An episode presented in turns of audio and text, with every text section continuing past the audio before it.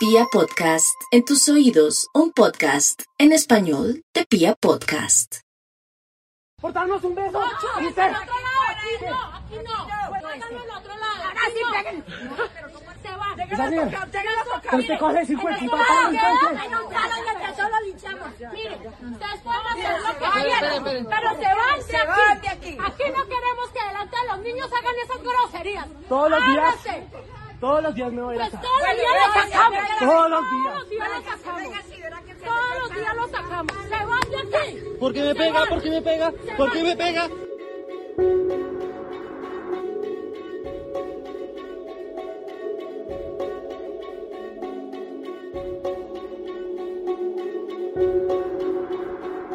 Hace unos días, en mi país, en mi ciudad, se dio un famoso caso de homofobia en el que la turba iracunda, compuesta por un grupo de señoras de la tercera edad, atacó e increpó a una pareja del mismo sexo por haberse besado en público en medio del barrio donde supuestamente residen familias de bien y niños que no deberían ver estos actos porque no están preparados para ello. Sin embargo, parece que sí estaban preparados para ver cómo estaba dispuesta la gente a lincharles tan solo por amarse y por ser del mismo sexo. La homofobia ha sido parte fundamental de esa sociedad anacrónica que gobernó a países como el nuestro durante el siglo pasado. Era normal la discriminación, era normal el odio y era normal que se asesinara a homosexuales de forma indiscriminada, tan solo por sus preferencias. Por eso, era fácil para cualquier tipo de persona llevar a cabo actos de discriminación, de odio y de violencia, sin que las autoridades se preocuparan por cuidar de la integridad de aquellos quienes eran diferentes a ese modelo que supuestamente teníamos que seguir para ser buenas personas. El respeto por el que es diferente y el respeto por el que simplemente quiere amar era algo que no estaba aceptado dentro de la sociedad de antaño. Y por lo visto, algunos exponentes de esa sociedad, como doña Gladys, creen que pueden seguir disfrutando de la violencia contra aquel que es diferente. Misma violencia que en muchas ocasiones distintos asesinos ejercieron sobre hombres homosexuales que terminaron siendo víctimas de un hombre o una mujer impunes por cuenta del desinterés de las autoridades por investigar los hechos. Esta historia que hoy les voy a contar es una de esas. Una de esas historias donde hombres sucumbieron ante el odio y el dolor de forma impune por cuenta de una sociedad que aprendió a odiarles sin siquiera entender por qué. Bienvenidos a la decimocuarta entrega de la tercera temporada de Serialmente en Vía Podcast. Un podcast con contenido muy gráfico. I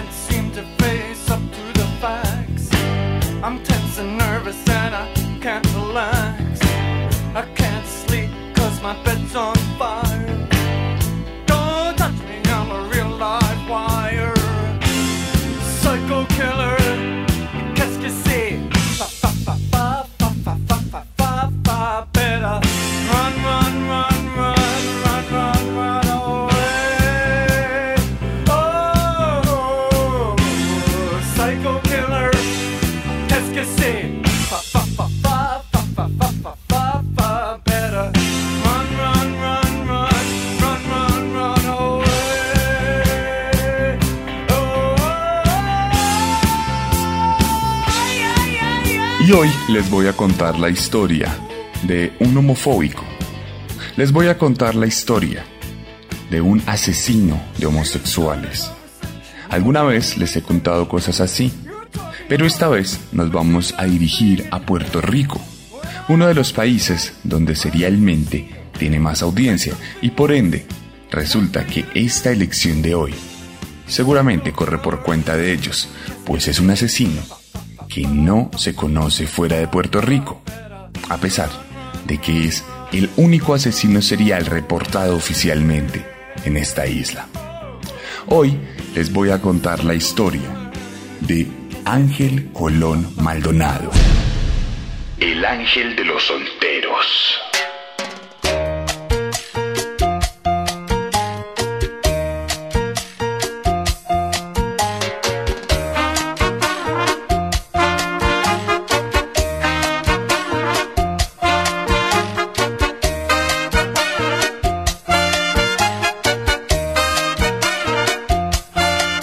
Ángel Colón Maldonado nació en San Juan de Puerto Rico, por allá en el año de 1968. Nació en medio de una familia de muy escasos recursos, de un origen disfuncional.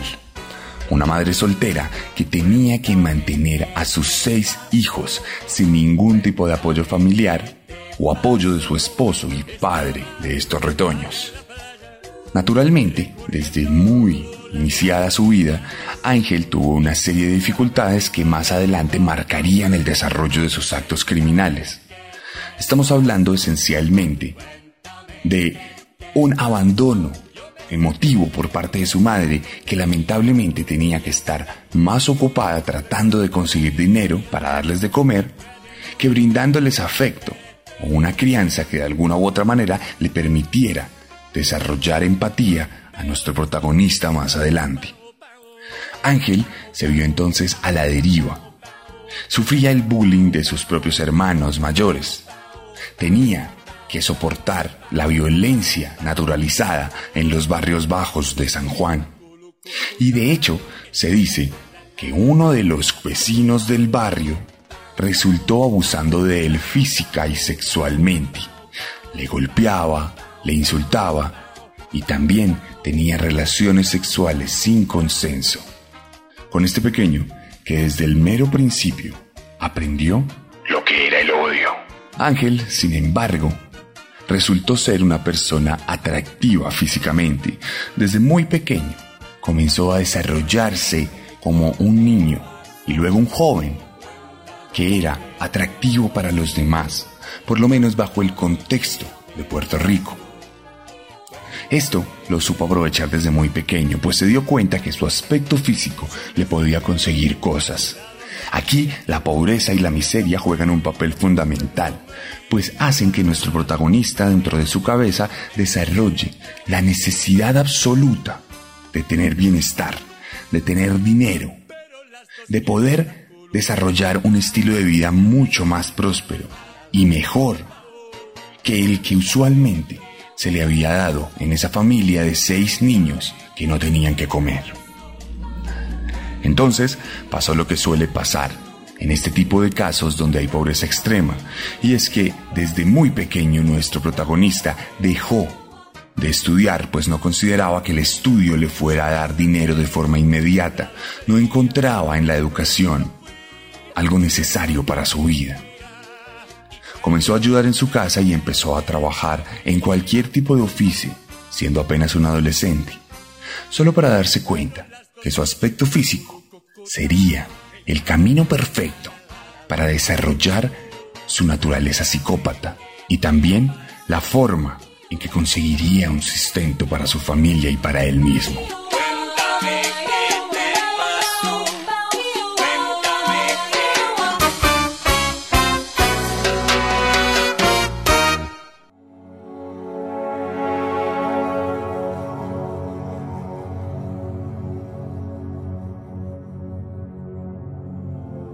Siendo apenas un joven de 15 años, nuestro protagonista se adentró en las calles más oscuras de San Juan y se dedicó a la prostitución.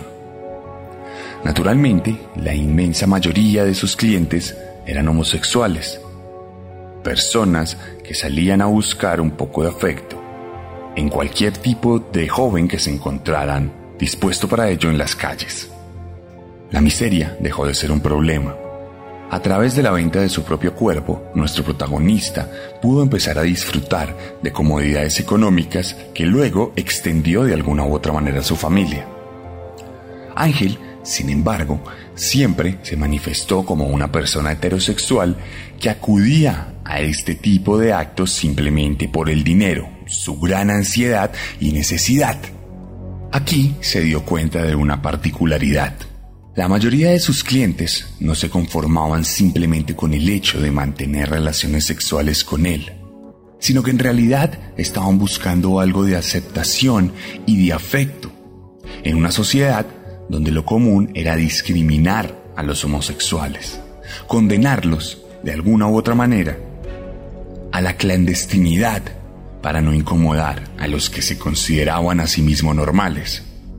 Esto generó que pronto nuestro protagonista comenzara a mantener relaciones un poco más estables con sus clientes. No se limitaba simplemente al acto en sí mismo, sino que luego mantenía una compañía, iba a la casa de estos hombres, se quedaba con ellos, salía de alguna cita, y esto le permitió que a los 16 años se pudiera independizar de su familia, huyendo de ese barrio marginal de San Juan, para radicarse en otro lugar mucho más cómodo y asequible. Pero vivir solo era algo distinto, pagar un arriendo, una renta, que fuera un constante gasto de forma mensual junto a los servicios básicos y la comida para él mismo resultaba impagable, incluso para un exitoso trabajador sexual de las calles. Es por esto que cuando cumplió 16 años, nuestro protagonista decidió aceptar la invitación de uno de sus clientes, un prestigioso y reconocido médico, para que viviera con él, por supuesto, en uno de los barrios más ricos de la ciudad. Ángel naturalmente aceptó y se fue a vivir con este hombre durante unos meses, antes de que por razones inexplicables comenzara a matar. El 21 de abril de 1985, este médico aparecería muerto en el baño de su propia casa. Las autoridades lo encontrarían dentro de una tina con agua, sangre y mucha sal. Una tina rodeada de fotografías pornográficas de muchos hombres. Esta víctima sería encontrada con muchas puñaladas en la parte superior de su cuerpo las cuales causaron que se desangrara. Era un hombre prestante y muy reconocido por su condición social, razón por la cual las autoridades pasaron por alto el hecho de que se tratara de un homosexual y lo juzgaron como una víctima a sus ojos normal, lo cual le dio una serie de importancias en la prensa. Aquí comenzó a saberse y entenderse las motivaciones del crimen y la orientación sexual de la víctima.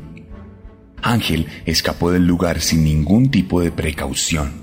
Tomó el automóvil y los objetos de valor de su anterior pareja y ahora víctima y se los llevó sin ningún tipo de cautela, razón por la cual comenzó a hablarse de la pareja del hombre como un sospechoso.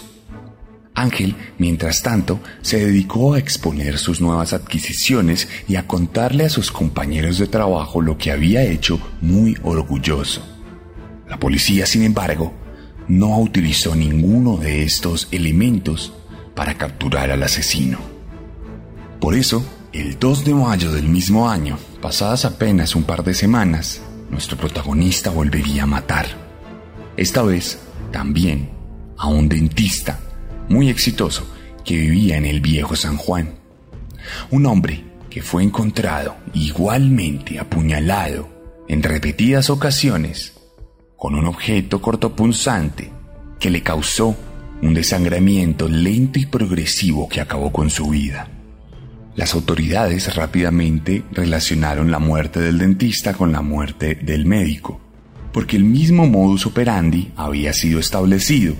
Además, se descubrió que el dentista tenía estas preferencias sexuales puntuales, por lo cual ya empezaron a llamar en la prensa a este asesino como el ángel de los solteros. Esto desataría una persecución mucho más intensa en las calles de San Juan, una persecución en la que nuestro protagonista de todas formas se sintió tranquilo de ser invisible, por ser parte, por lo menos a los ojos de las autoridades, de una comunidad que nunca le importó a las personas que ostentaban el poder. Llegamos entonces al 29 de mayo de 1985, momento en que el ángel de los solteros se volvería nacionalmente famoso por cuenta de su tercer asesinato. Iván Frontera, un reconocidísimo modelo y presentador que ocupaba todas las pantallas de la televisión puertorriqueña, resultó muerto en hechos misteriosos. Su cuerpo fue hallado boca abajo, amarrado con unas corbatas de seda, con 128 puñaladas, las cuales habían sido realizadas por un cuchillo que luego de las primeras 33 se rompió en la base del cuello y el final de la espalda. Luego, el asesino había tomado un punzón y había realizado las demás puñaladas en la parte baja de las nalgas y las piernas de la víctima, que fue encontrada en un charco de sangre por su propia madre, que siempre le esperaba para desayunar y que ese día se quedó esperándolo, razón por la cual fue a su casa, encontrándose con esta escena en medio de una televisión y un equipo de sonido completamente explotados en su volumen. Iván era miembro del jet set. Lo reconocían actores, actrices, presentadoras, modelos, porque era un hombre que se había hecho famoso por su bigote particular, por ostentar públicamente sus preferencias sexuales y por escribir un libro sobre etiqueta de comportamiento masculino. Ángel había sido perseguido las últimas semanas y sabía que había un rastro tras él. Por eso procuró despistar a las autoridades dejando un mensaje en el espejo del baño de la casa escrito con sangre, en el que decía, con la organización no se juega. Algo que las autoridades más adelante identificarían como una especie de juego o triquiñuela para tratar de despistarlos en su búsqueda. Desde este punto, la comunidad comenzó a preocuparse de forma pública. Comenzaron a manifestarse sin miedo sobre el miedo que tenían de ser asesinados por este ángel de los solteros. Iván se convirtió en una especie de mártir que le permitió a ellos alzar la voz, que le permitió que la prensa se fijara en su vulnerabilidad y no la juzgara por su condición. Esto causó que nuestro protagonista tuviera miedo, sintiera que iba a ser atrapado finalmente, por lo cual decidió irse a vivir a Estados Unidos, el lugar de los asesinos seriales.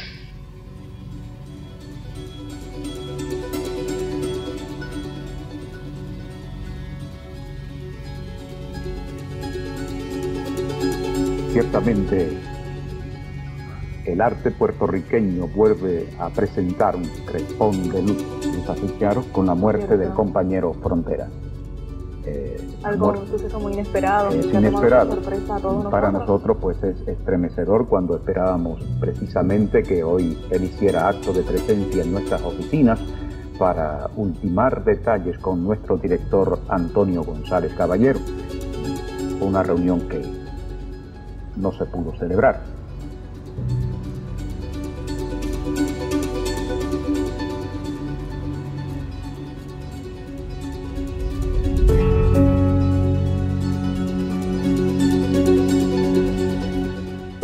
Esta vez, esta parte de la historia nos lleva a California, uno de los estados más populares de los Estados Unidos, hogar de artistas, directores y todo tipo de creadores, uno de los cuales resultó inmiscuyéndose con nuestro protagonista.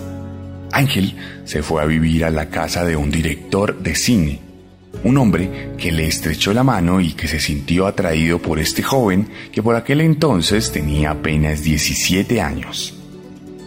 Ángel se dedicó a la prostitución, pero rápidamente salió de las calles para vivir en la casa de este director.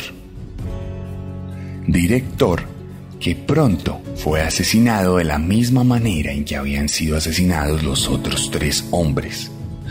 Estamos hablando de una serie de puñaladas por parte del hombre con el que se había comenzado a relacionar afectivamente. Las autoridades siempre pensaron que se trataba de crímenes sencillos, crímenes motivados por el beneficio económico. Pero en la práctica, Ángel tenía muchas comodidades y acceso a dinero por mantenerse al lado de sus víctimas, razón por la cual se desestimó esto y se comenzó a contemplar que en realidad se trataba de un crimen de odio. Ángel, además, cometió varios errores e incluso llamó a su propia madre para saludarla justo después de asesinar a la víctima en su propia casa, generando la facilidad de rastrearlo. Entonces, a raíz de esto se fue a vivir a Nueva York. Allí no se dedicó a trabajar en las calles, sino que fue ascendido, por así decirlo, a stripper en un bar gay de las calles de Nueva York. Lugar donde se mimetizaría con la sociedad y viviría durante unos meses hasta que fue capturado por las autoridades el 23 de junio de 1986. Pocos días después, el 7 de julio, fue extraditado del país norteamericano a la isla puertorriqueña. Allí, mucho antes de que llegara su abogado de oficio, aceptaría públicamente los crímenes. Pero cuando su defensor llegó, le impidió que firmara la confesión por lo que se tuvo que esperar hasta octubre de 1986 a que empezara un prolongado juicio para determinar su culpa. El ángel de los solteros se volvería una estrella. La prensa puertorriqueña cubriría su historia. Los estrados verían cómo aquel atractivo hombre que tenía apenas 17, próximos 18 años, se convertiría en el ojo del huracán de una problemática que hasta entonces fue silenciosa en aquel país. Por su parte, Ángel encontraría refugio en Dios. Afirmaría que era un hombre nuevo, que se convertiría al cristianismo y que profesaría la palabra del Señor con una nueva Biblia que ahora cargaba a todo lado. No es el primer caso de un asesino que vemos que se convierte a la religión. Conocemos a Dennis Rader, que era diácono de la iglesia al momento de su captura, o también a Luis Alfredo Garavito, que se convirtió en pastor evangélico en prisión. Sin embargo, este caso es distinto. Ángel no buscó la religión para convertirse en un buen hombre y para librarse de su culpa. Por el contrario, encontró en la religión el camino a la verdad.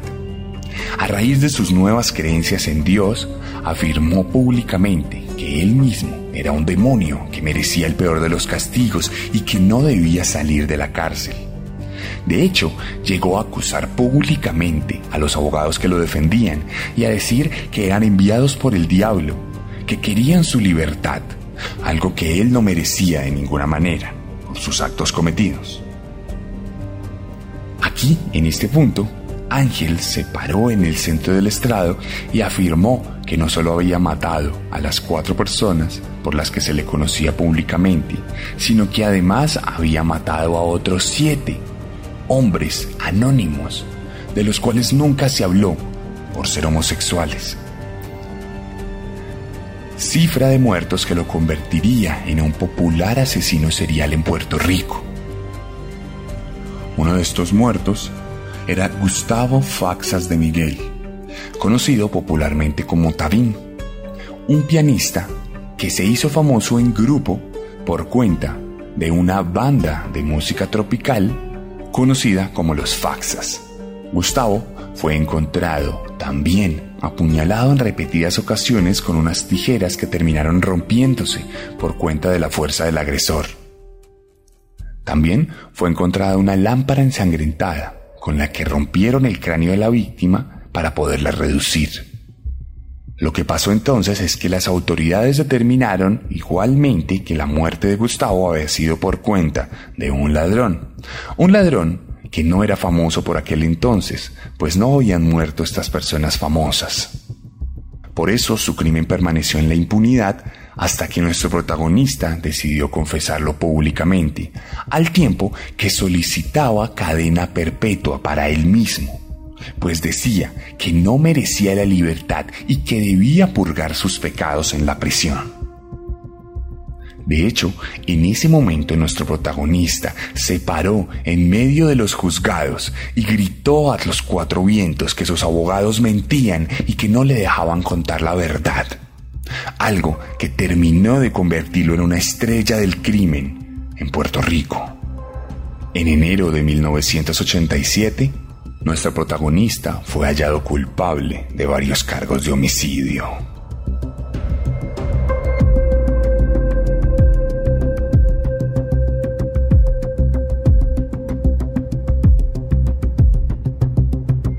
Todo demuestra que las heridas que le ocasionaron la muerte fueron... eh,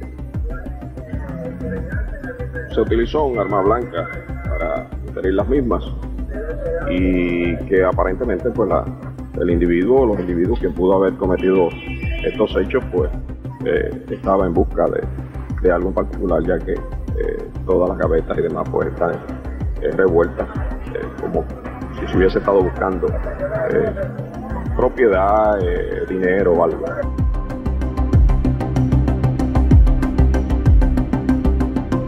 Por su lado, los abogados intentaron cualquier tipo de triquiñuela para liberarlo. Trataron de hacerle varios exámenes psicológicos para afirmar que era un hombre que no estaba en sus cabales y que por ende no era responsable de sus actos. Sin embargo, él se negó a todo y jamás aceptó los veredictos, razón por la cual el 17 de enero de 1987, teniendo 19 años todavía, fue condenado a 99 años de prisión por asesinato, a 20 años por robo y a 12 años por apropiación ilegal con agravante. Adicional a esto, en otro sector del país, fue condenado a 132 años que debía cumplir sin interrupciones.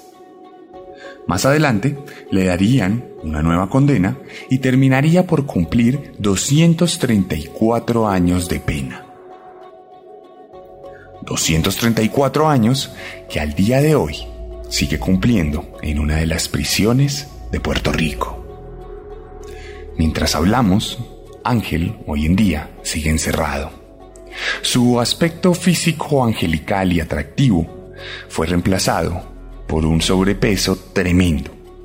Estamos hablando de un hombre que pesa más de 100 kilos en la actualidad y que ya entrados en sus 60 años sigue purgando su condena. Parece que él mismo vaticinó su suerte, pues se dice, pues se dice que ha vivido serios problemas en este lugar. Problemas de ansiedad, de alimentación, de pánico. Un hombre que se volvió adicto al cigarrillo y que los guardias afirman no pueden dejarle sin fumar más de un par de horas, porque esto acarrearía un ataque de pánico. Nuestro protagonista sigue viviendo con la Biblia en la mano, esa misma con la que posó a las autoridades cuando fue castigado y condenado. En prisión se esfumaron la paz y alegría que demostró al momento de su ingreso definitivo, sonriente y con la Biblia en su mano extendida en señal de victoria. Aquel hombre religioso está viviendo un verdadero infierno en la tierra.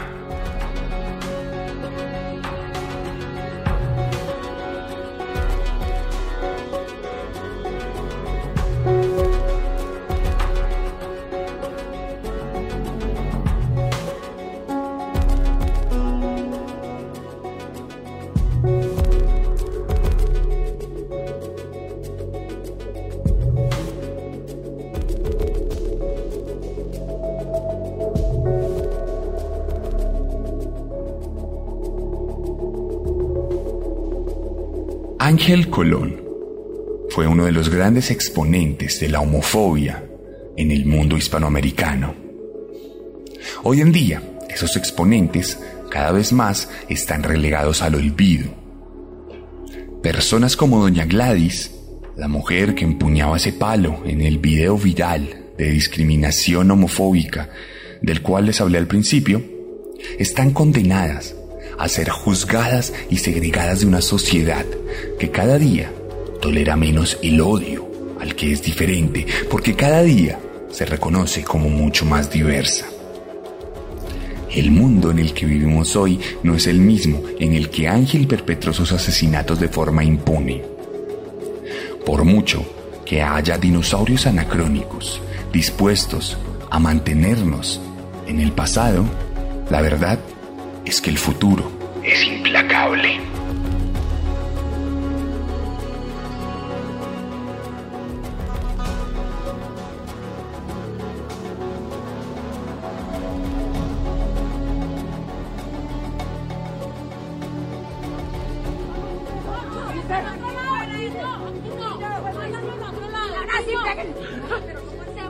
Daniel, pero te coges y fue, entonces- en un carro y entre todos lo linchamos. Miren, ustedes pueden hacer lo que quieran, pero se van de aquí. Aquí no queremos que delante de los niños hagan esas groserías. Todos los días.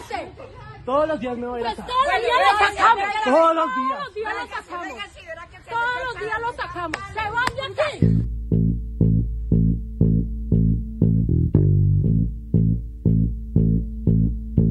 Y esta fue la historia de Ángel Colón, el ángel de los solteros, en la decimocuarta entrega de la tercera temporada de Serialmente. Si les gustó, les pido por favor que reaccionen a ella, que le den like, que la compartan y que comenten.